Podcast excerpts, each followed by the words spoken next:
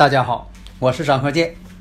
自从我们周易五行播出以来呀，大家呢啊对这个周易五行的预测呀这样的神奇，对我们的祖先文化呀表现出了敬仰和浓厚的兴趣，所以很多听友朋友啊一致要求说能不能啊开辟一个专业课程，因为呀大家呀都想学习我们的祖先文化呀需要继承和发展。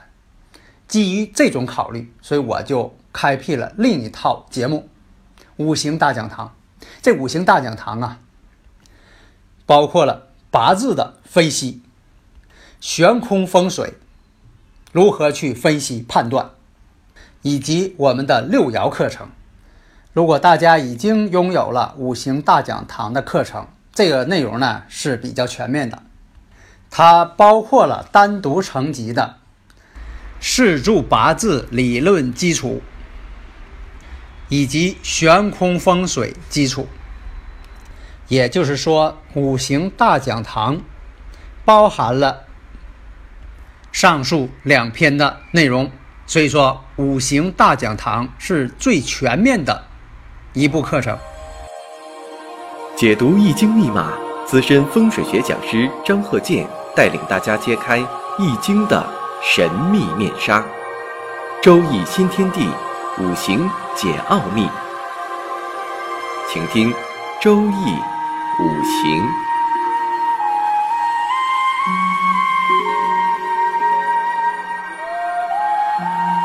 上山微电台荣誉出品。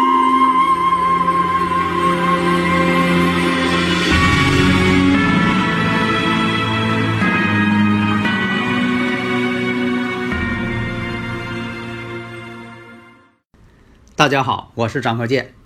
我们周易五行的时间啊又到了，我们继续讲我们的周易五行的一些课程内容啊。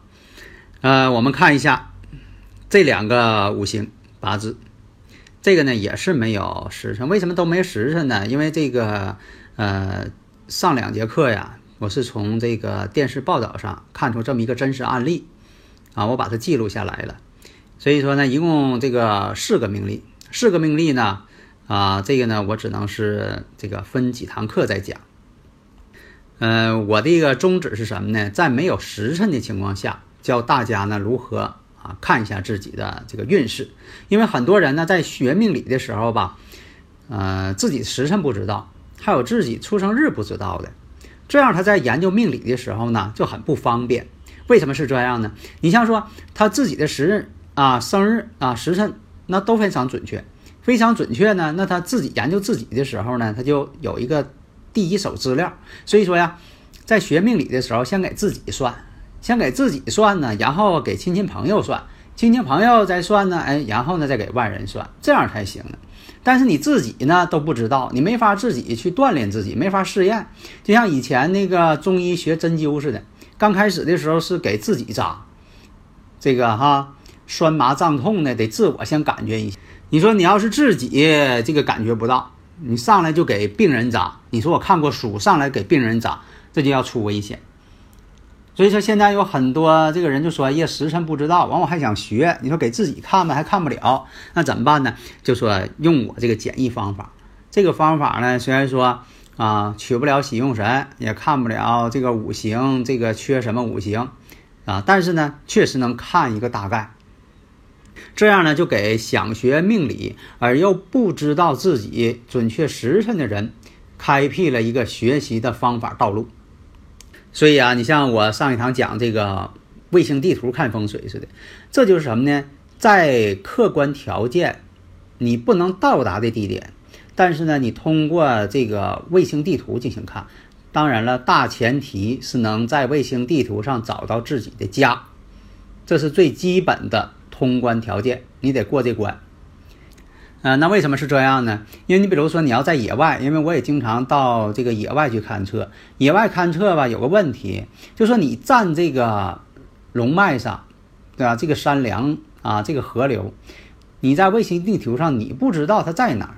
有的时候你打开这个导航地图的时候呢，有的时候它也显示不出来，有的是信号不好，因为这个。到野外的时候啊，它手机信号吧太弱了，或者没有，你根本就看不了。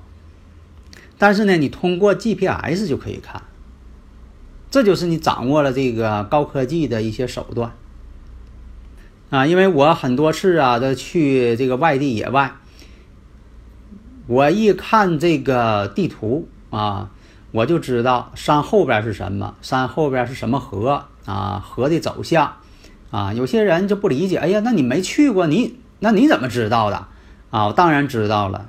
你不得用这个一些高科技手段来看吗？如果说你要是没有这个手段，你说你呃客户跟着你再翻过几道高山，那一天也回不来。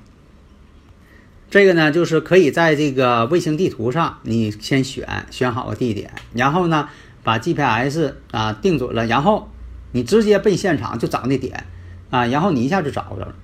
你没有这功夫，你说你在图上看到了，结果到当地再找，你说不认识道了，找不着了，那这就麻烦了。因为你掌握了这个高科技手段，这挺好。你像现在这个开汽车导航，这挺好吧？对那些路盲路痴的人，是不是这不有很大帮助吗？就像以前你要在野外，你发现一个宝贝，但是你又带不下来，你怎么办呢？只能跟当时搁树上做个记号，说下回再来找。结果下回再找，连这棵树都找不着了。如果说你要是说懂得这个，呃，用这个 GPS 啊、北斗啊、格罗纳斯啊、伽利略呀这些这个高科技手段，你再回来的时候，你还能找着这地方。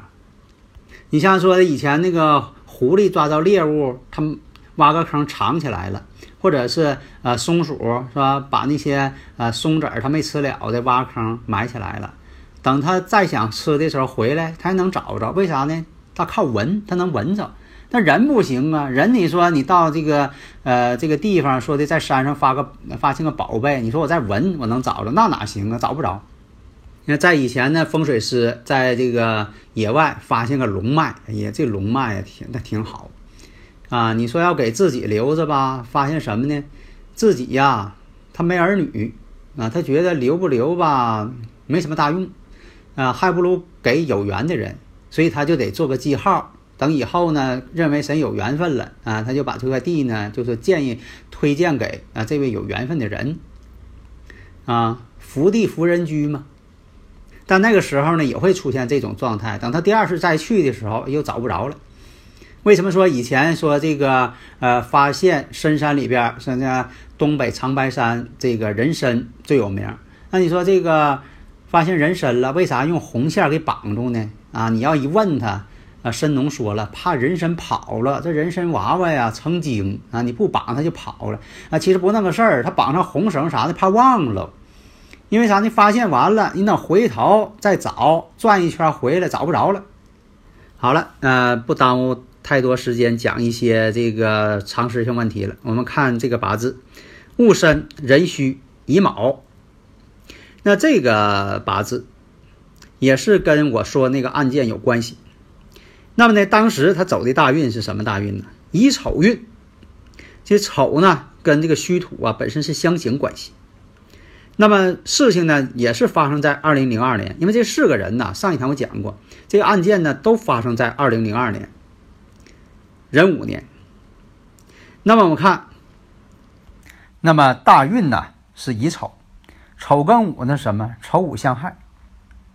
有一种相害的状态，但是呢，跟他的八字感应啊，并不太强烈。跟月上呢，午火跟戌土有半合火的状态。再看这个八字丁巳、甲辰、壬戌，那我们看，所以呢，这两个八字对照一下，他们这四个人呢，啊，现在讲这两个人都是在壬午年啊。大家如果有理论问题呢？可以加我微信幺三零幺九三七幺四三六，咱们共同研究啊。所以，我们看呢，这个呢，五行当中，当时这个人呢走这个大运呢，人人运。本身这个八字啊，你看第二个八字呢，丁巳、甲辰、壬戌，本身就带有辰戌冲。以前我讲过，有带有辰戌冲的，或者两辰啊冲戌，两戌冲辰。再出现大运和流年出现辰戌土的时候，其实这叫凶命容易惹是非，容易遭一些无妄之灾，凶命。你像上几节我讲那个女博士、男博士行中那一节，你像这个美国啊，在这个所谓的男博士啊，他的五行上就是什么呢？显现出就六个字都出现了，贵人特别多，这就很难给他定一些重罪。即便说中国的女博士到美国去了，失踪了，啊，到现在是杳无音信。那么呢，即便说证据确凿，或者怎么样，这很难呢，啊，给他这个美国这个啊所谓的男博士呢，给他定罪。况且呢，他一句话也不说，说呢，他也不说当时作案呐，这个呃女博士啊到底在哪里呀？一概不招供。美国有个法律，就是什么呢？如果你要不招供啊，但是你要是能够提供女博士的下落，啊，给你减刑。其实这有点矛盾悖论。你说这个人他做了案子了，他就是不说，啊，他要说出去了就给他定罪了，他就不承认。但是呢，为了找着这个被害者的下落，你说这个法官只能跟他商量。说你告诉咱们这个被害人的下落吧，你要告诉了呢，就可以给你减轻。那你说他这么一听，这属于啥？一种交换条件呢？那行，那我就告诉你了，这个被害人在什么地方了？那你给我减刑吧。啊，那他告诉了，那就得给他减刑。啊，最终结果呢，还是不能给他判成重罪。啊，你看这美国法律是不是？所以在咱们国家呢，我讲这个案例呢，就说反映了咱们国家这法律这个公正性。你看，确实这个这四个人呢，嗯，没有发现这个确凿证据，说他们又是抢劫又是强奸杀人，没有这些确凿证据。那好，改判无罪。改判无罪的呢，那怎么办呢？这个十五年的冤狱怎么办？哎，国家给予补偿。啊，这两个人的这四个人呢，都获得了这个一二百万的补偿，是不是啊？你看这个五行呢，丁巳、甲辰、壬戌，壬午年的时候走的是壬呃壬人大运，这是壬午戌，壬午戌呢合的是火局，但这火局呀，它财星有点过大了，担不住财了。其实他命中有啊这个财运，有这个财运啊，到今年他不就已经是实现了吗？啊，站在这这之前呢，他也有，但是呢担不住，担不住怎么办？那这十五年就搁里边先忍着吧，担不住嘛，啊，这就是命运的一种啊，开玩笑。等他经过这个十五年啊之后啊，给他平反了，哎，这个财星也来了啊，因为你看这个八字呢是丁巳、甲辰、壬戌，但是辰戌相冲呢，确实有这个凶灾啊，他想躲也不好躲。而且在这个第二步大运的时候，辛丑，辛丑呢，跟本身他这个日主啊，也是一种相刑关系。那么第一个八字呢是戊申、壬戌，啊乙卯。那么这个大运呢，丙寅，丙寅呢，跟这个他这个年柱属于人神相冲。所以说这种相冲关系呢，乙木，它日主乙木，对这大运丙火来说又是伤官。所以他临到了一个伤官人神相冲这么一个情况，但是呢，说到此啊，后边今天讲这两个五行，其实啊，在这个零二年、二零零二年的时候啊，跟太岁呢没有发生太大的感应，或者说从命理上来讲，这两个人呢确实没做什么事情。有的时候命理就是这样，他有的时候你在八字上呢看不出来明显的信息，但他却出现了。这种情况呢，也是很多都是一些特例，啊，所以说有的时候啊，他并不是说百分之百完全按照命理来运作。所以说我们搞命理学的呀，不要这个使教条啊，做什么事情啊，铁板钉钉是吧？你像说这个用这孩子的八字，你测他父母，结果测的跟他父母呢啊不太吻合，啊，这个也很正常。你不能说这孩子是不是要来的？啊，怎么用孩子八字测呢？测你俩本来是应该大富翁呢，那俩咋这么穷呢？这就有点像天气预报天气预报吧，确实是很有用，但是你要求天气预报，你说测的必须准啊。现在呢，你发展到什么程度，它也做不到。但是呢，如果说它测哪天有雨，大致都差不多少，那可能那天就兴许阴天了，兴许下雨了，啊。但是呢，也有例外，说这个啊，某天啊有这个大暴雨，结果那天呢什么都没有。因为有的个别地区它就是这样嘛，你不报它有大暴雨，结果那天下的挺大，小孩放学没有办法，教室都被淹了，啊，开车出去的也全淹了。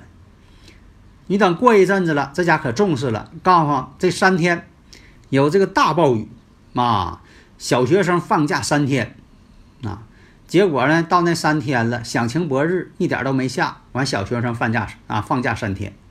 所以现在这个命理呀，你说又没有一个科学仪器，你说这个看命理拿个呃 CT 扫描仪啊 B 超来看命理，它没有达到那程度。